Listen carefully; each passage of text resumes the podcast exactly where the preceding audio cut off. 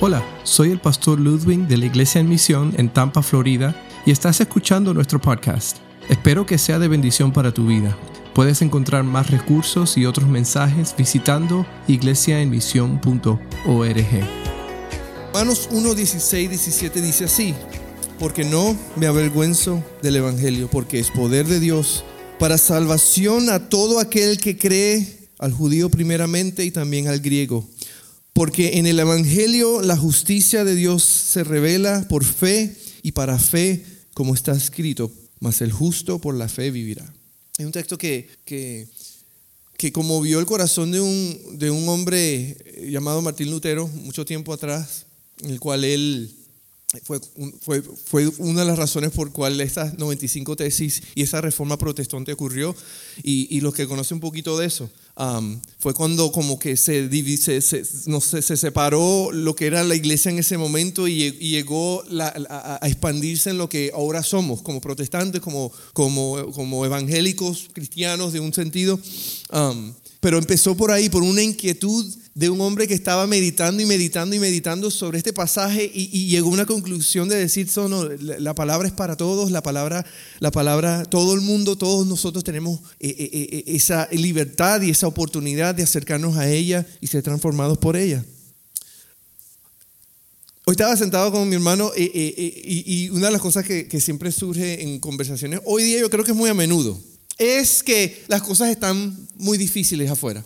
Eh, eh, en estos días mi mamá mandó un, mensaje cuando estaba ocurriendo lo de la, supuesta posible guerra en Siria, pero después aparecía el, terremoto en, en, Filipinas o el terremoto en Puerto Rico o la situación de crisis en Venezuela o en Chile o en donde sea en parte y parece que cada vez hay tanta información, tantas malas noticias alrededor nuestro que, como que es demasiado. Y, es mejor apagar el televisor, salirnos de Twitter, de Facebook y esas cosas porque es tanto lo que está sucediendo que, que pues sabemos que, agobia. Es difícil. Lo que está pasando en el mundo hoy, no solamente a nivel, a nivel global, pero, pero lo que está pasando hoy a nivel social.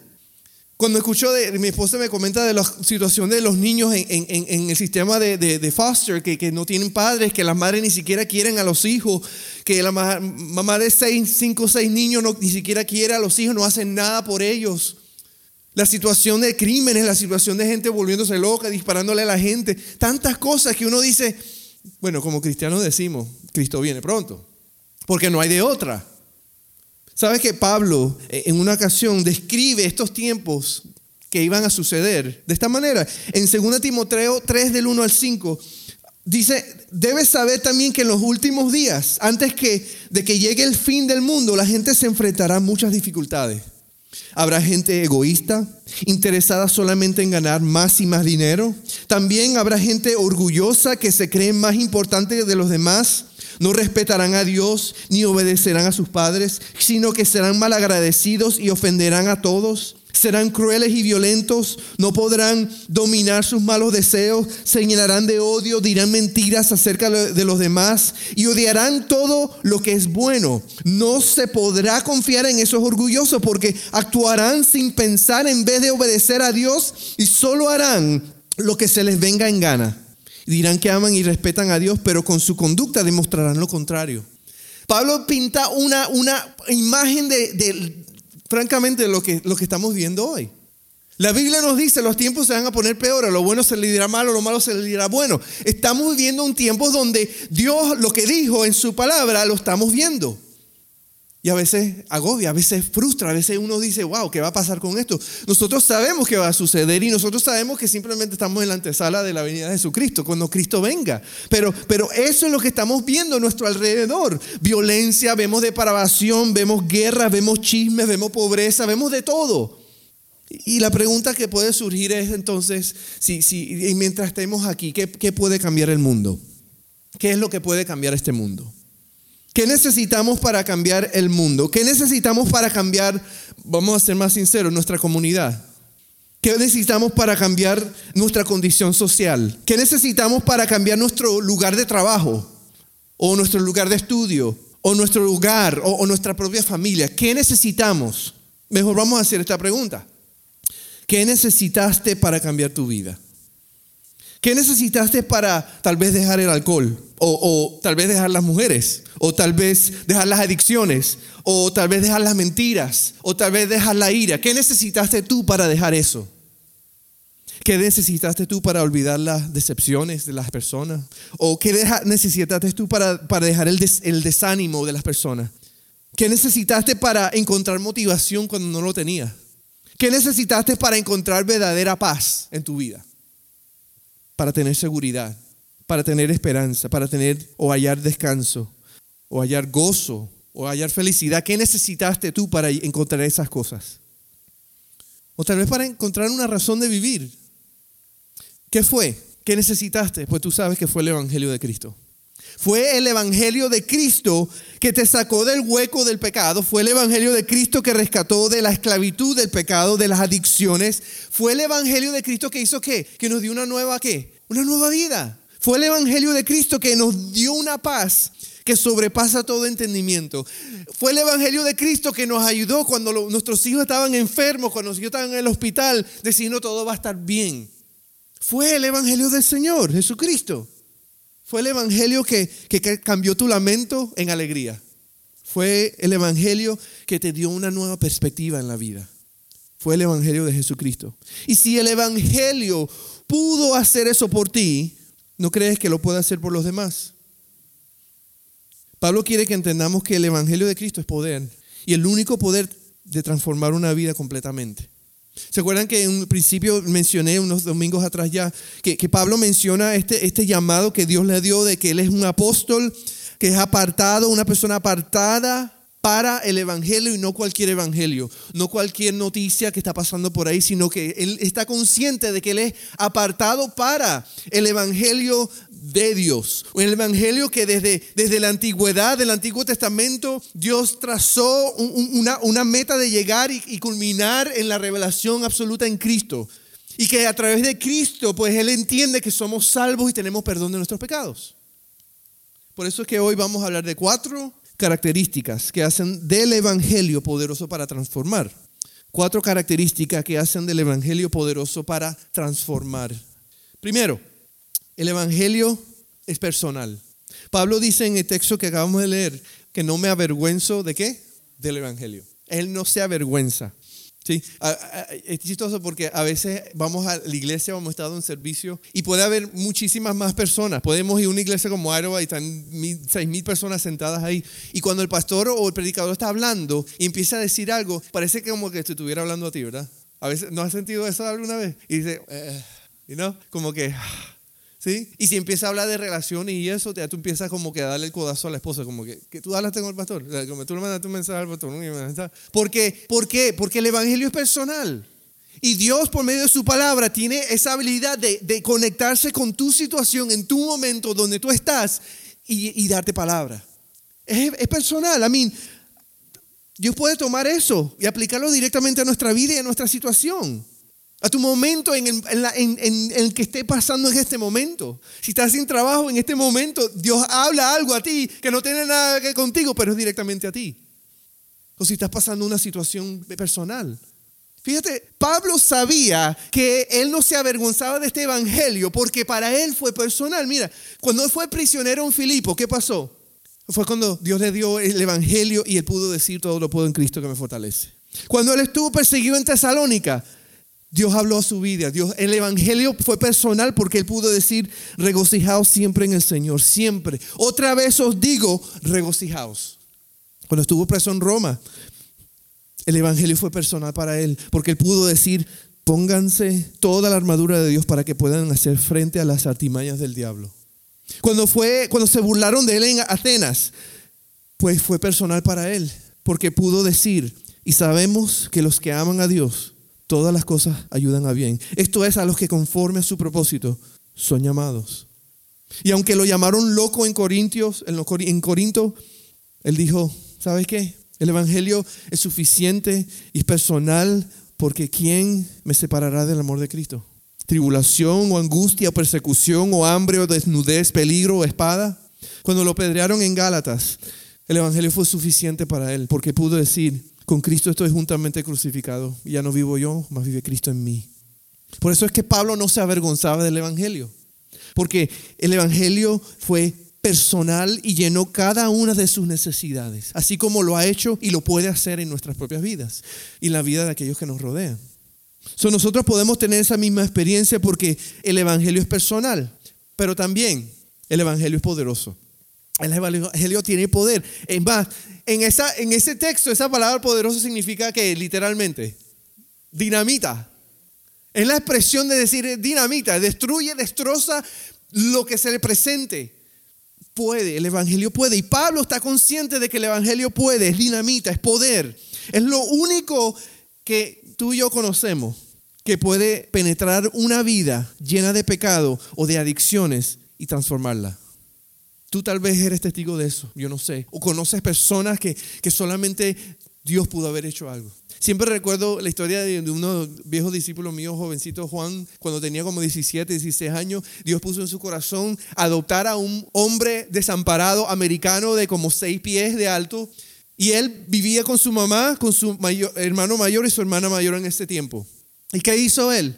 Agarró a este hombre, lo empezó a disipular, lo invitó y se mudó, lo mudó a su casa porque él estaba desamparado y, estaba, era drogadicto, había caído en, medicinas de, de painkillers, de dolor, y se había vuelto adicto y había perdido todo.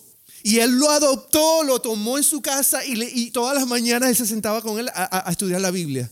Déjame decirte algo, no es porque Juan es Juan y él es tremenda persona, es porque, es porque él sabía que el Evangelio tenía poder. Para hacerle la historia corta, muchos, muchos años que pasaron, se me ocurrió preguntarle, Juan, ¿qué pasó con este hombre? Porque él incluso lo bautizamos en el grupo de jóvenes. Él era el único viejo que estaba ahí, pero lo bautizamos. ¡Pum!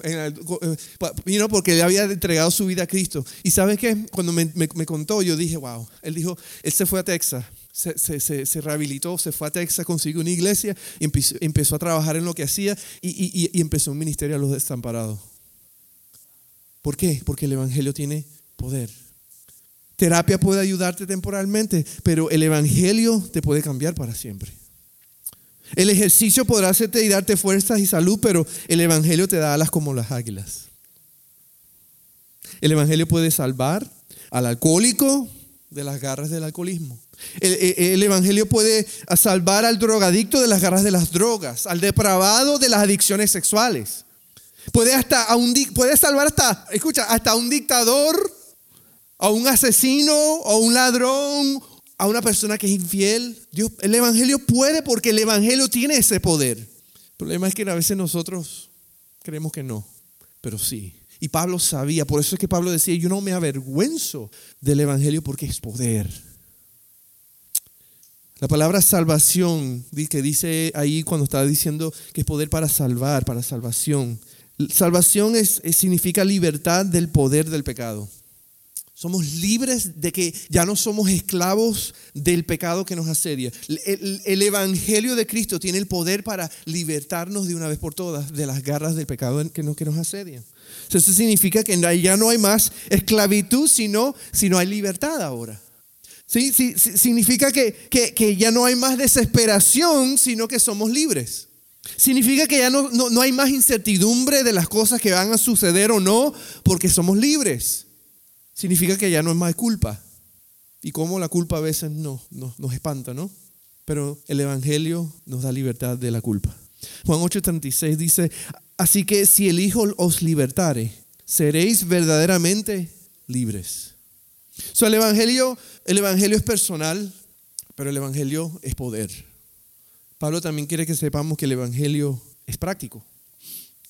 Dice en el texto, para salvación a todo aquel que cree, al judío primeramente y también al griego. Si no importa de dónde eres, no importa dónde estás, no importa dónde has estado, no importa cómo luces, qué color tienes, con qué tatuajes traes, sin tatuajes tal vez, ah, con cadenas, sin cadenas, si eres republicano o si eres demócrata o de, demonócrata, no, no mentira, demócrata. No importa, no importa si eres hombre, si eres mujer, si eres joven, si eres anciano, no importa de dónde seas, dice la escritura que amó Dios al mundo que dio. Y ahí entra todos. Porque el Evangelio es práctico, es para todos. es para el momento. Si la sangre de Cristo puede salvar a quien sea, donde sea, sin importar tus circunstancias, sin importar tus errores, sin importar tus cargas, sin importar tus penas, sin importar tus fracasos, y no importa tu edad. No importa si estás en el lecho de muerte, el Evangelio tiene poder para salvarte porque el Evangelio es práctico. El Evangelio es práctico porque puedes compartirlo en cualquier momento. Dice la Escritura, predica a tiempo y fuera de tiempo. El Evangelio en cualquier lugar puede penetrar, cualquier cultura. Dice la Escritura, ir por todo el mundo y predica. ¿Sí? No importa si estás en tu trabajo, no importa, en cualquier momento tú tienes esa oportunidad, porque el Evangelio es práctico. El, Evangelio es práctico y, y puedes compartirlo a cualquier persona, porque la fe viene por el oír. En el momento menos inesperado lo puedes compartir, lo puedes escribir, lo puedes hablar, lo puedes cantar, lo puedes textear, lo puedes grabar, lo puedes publicar, lo puedes emailear, esa es mi palabra nueva, de email, puedes enviarlo por email, puedes compartir el evangelio, puedes pegarlo en tu carro con un sticker ahí, puedes ponerlo frente a tu casa, el evangelio es práctico. Lo puedes reflejar con tus acciones. Lo puedes promover con tus oraciones. Lo puedes compartir con los extraños con tu familia, con tus hijos, con tu pareja, con tus enemigos y tus amigos. El Evangelio es práctico. Y, Pablo, Pablo entendía esto. So, Pablo entendía que el Evangelio era personal, que era poderoso, que era práctico, pero finalmente que el Evangelio es persistente. Hay una frase que, yo he adoptado, bueno, es mía, yo, se la di a una madre una vez, pero, pero como que la voy a patentar. Y la frase es, mientras estés respirando, hay esperanza. Porque el Evangelio es persistente. El Evangelio siempre está ahí. Dios está ahí siempre tocando la puerta, esperando que alguien abra la puerta. Si cuando todo en la vida nunca ha sido suficiente, adivinen que sigue de pie. El Evangelio de Cristo. Dice la palabra, cielo y tierra pasarán, mas su palabra nunca pasará.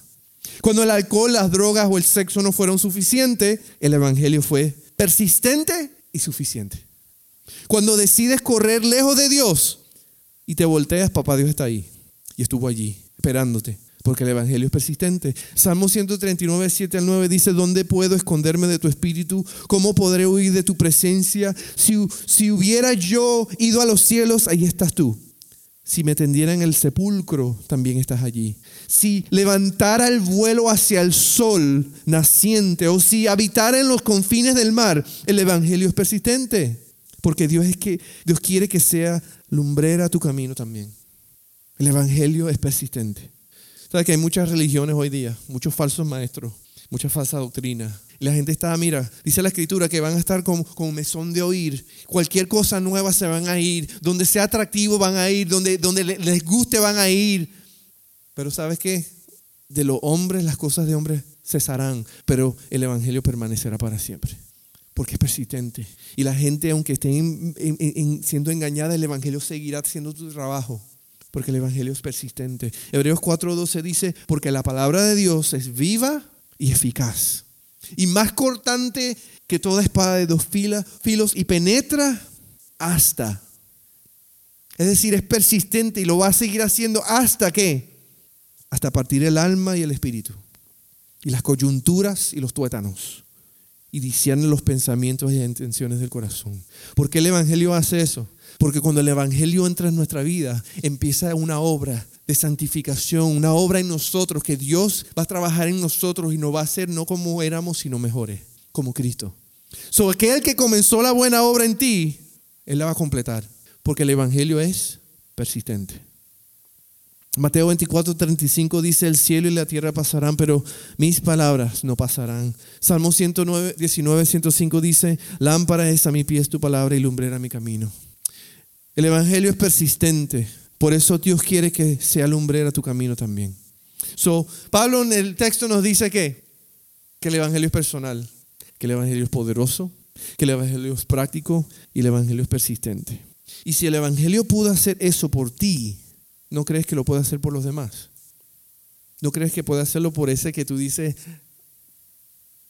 piensa en aquella persona que tú más dices pobre? No podemos decir Fidel porque ya Fidel se fue, ya no hay chance, ya no sé qué pasó con él. Pero Maduro, pero el Evangelio tiene poder. ¿Sabe que yo, una de las cosas que nosotros nos gusta hacer y, desde que nos casamos es, cada vez, gracias a Dios, hemos tratado, pero es, por lo menos viajar a algún lado. Ese es como que nuestro, nuestro cuando, cuando hablamos de vacaciones, vamos a, planear un viaje, aunque sea para Atlanta, una vez nos fuimos para Atlanta en, carro, pero nos gusta ver, conocer. Pero, pero estando en el Evangelio, estando en la iglesia y sirviendo en iglesia, especialmente cuando estuve en Arbo, tuve la oportunidad de viajar muchos viajes misioneros para conocer países dominicanas, este, fui a Cuba, he estado en Paraguay, muchos países. Y, y, ha sido una experiencia excelente y es algo que nosotros queremos que nuestros hijos experimenten también, que puedan conocer si tenemos la oportunidad de conocer, porque eso yo creo que expande su, you know, su worldview y, y, también se dan cuenta lo bendecidos que están en este país que tenemos todavía libertades, ¿no? Pero en medio de tanta belleza, tantas cosas que vemos, you know, um, y cosas que, que, humanas que se han hecho, ¿no? La Torre Eiffel, oh, wow, you know, aunque, eh. pero anyways, uno dice, wow, tantas cosas que, que, Dios nos ha dado y, y, tantas cosas que hemos podido crear como seres humanos. Sabes que de todas maneras, estando por ejemplo en Londres y en lugares así, vemos, yo vi cosas que yo dije, eh, eh, eh, transacciones de drogas en medio de la calle, en medio de plena, pleno día, y uno dice, uno, uno se avergüenza, da vergüenza. Y a veces uno piensa de esa manera cuando uno piensa, por ejemplo, como yo soy medio cubano, como uno dice, no, cuando vienen los cubanos y vienen y no trabajan, sino que se ponen a hacer y deshacer cosas, o cuando vienen venezolanos y, empiezan a tratar de ganar dinero de, deshonradamente, uno dice, qué, vergüenza. uno dice, qué vergüenza, ¿verdad? Porque, ¿por qué? Si tenemos en este país oportunidades, hay que trabajar duro. Y es que hay oportunidades. Hay muchas cosas por las cuales podemos estar avergonzados. Si ustedes saben que desde 1970 en este país se han hecho más de 50 millones de abortos. Qué vergüenza. Estamos viviendo en este momento el tiempo de más tráfico sexual en la historia. Hoy día, en este momento donde estamos hablando de un tiempo civilizado, es cuando más tráfico sexual ocurre en, el momento. Niños siendo, siendo robados y explotados sexualmente. Qué vergonzoso. Tenemos gobiernos que quieren deliberadamente sacar a Dios de todo, del pensamiento humano. Y, ya no es cuestión de, eh, ahora gente que deliberadamente te lo dice. Y, y, programas en televisión que se burlan de cristianos, ya, qué vergüenza. Cuando este país fue fundamentado, fundado en principios cristianos, ahora queremos sacarlo. ¿Te parece mucho a la historia de Israel, el pueblo? Tenemos miles de niños aquí mismo en Tampa que no tienen hogar, que son abandonados por su padre. Y a veces pienso, si fuera Dios, qué vergüenza. Qué vergüenza. Tenemos iglesias que estamos más preocupadas por, por el color de la pintura que, que, por salvar almas. Que mantener un budget que, que ir a ser discípulos. Qué vergüenza. Hay muchas cosas por las cuales tal vez tú puedes pensar hoy día y estar avergonzado que sea directamente a tu alrededor o directa, en general o personal, pero son cosas que podemos decir, sí, tremenda vergüenza. Pero sabes que cuando leemos este texto, nosotros estamos claros de que hay una cosa en la cual nunca podemos y nunca debemos estar avergonzados, y es del Evangelio. Es del Evangelio de Jesucristo porque es poder de Dios para transformar, para levantar, para sanar, para restaurar, para salvar a todo aquel que cree. Tal cual nosotros lo vivimos, lo experimentamos. El, Evangelio tiene poder para salvar a todo hogar que cree. Tiene poder para salvar a toda congregación que cree, para salvar a toda ciudad que cree, para salvar a todo gobierno que cree, todo país que cree que Jesucristo es el Señor. Por eso es que Pablo, Pablo cuando dijo estas palabras, estaba completamente convencido de que el Evangelio era poder, porque fue personal para él, porque él experimentó ese poder, porque fue práctico para él, pero sabía que el Evangelio era persistente en su vida y en la vida de los que escuchaban. Por eso es que nosotros hoy día podemos salir de aquí confiados de que nuestra fe descansa en buen lugar. Que esto no es simplemente una religión, que esto simplemente no es un club, que esto simplemente no es un lugar de escape, un lugar de recargar las pilas, este es un lugar donde, donde podemos confesar el Evangelio la verdad de las buenas nuevas de Jesucristo. Y que podemos llevar eso. Y, no tenemos que tener miedo de lo que pase allá afuera. ¿Por qué? porque el Evangelio por siglos y siglos ha permanecido y será, seguirá permaneciendo por toda la eternidad, porque el Evangelio es poder. Y el Evangelio transformaba gente y seguirá transformando gente hoy, personas hoy, y seguirá transformando para siempre personas hasta que Cristo venga. Y dice la Escritura, el día que Él venga, nosotros ya seremos, le veremos cara a cara y seremos como Él es. So, el Evangelio tiene poder. Tenemos en nosotros, en nuestras manos, un regalo, un don que a veces nosotros se nos olvida el valor que, tiene. El Evangelio es, hoy día sigue siendo poder. Y por eso tú y yo no podemos avergonzarnos del Evangelio. En nuestras propias casas no podemos avergonzarnos del Evangelio. Especialmente en el lugar donde nos desempeñemos, donde pasamos nuestro tiempo, podemos avergonzarnos del Evangelio. Porque es poder. ¿Y saben lo que el mundo necesita? El mundo sabe que necesita ser transformado por algo. El problema es que no saben qué es lo único que puede transformar. He ahí porque Jesucristo envió a su iglesia y ser ir por todo el mundo y predicar el Evangelio. ¿Por qué? Porque Jesucristo sabe y sabía que solamente el Evangelio es el que puede hacer ese cambio en las vidas. Así que no nos avergoncemos del Evangelio porque es poder de Dios para transformar a todo el que cree. Espero que hayas disfrutado de este podcast en este día y recuerda visitar nuestra página iglesiaemisión.org donde encontrarás más recursos para el día a día.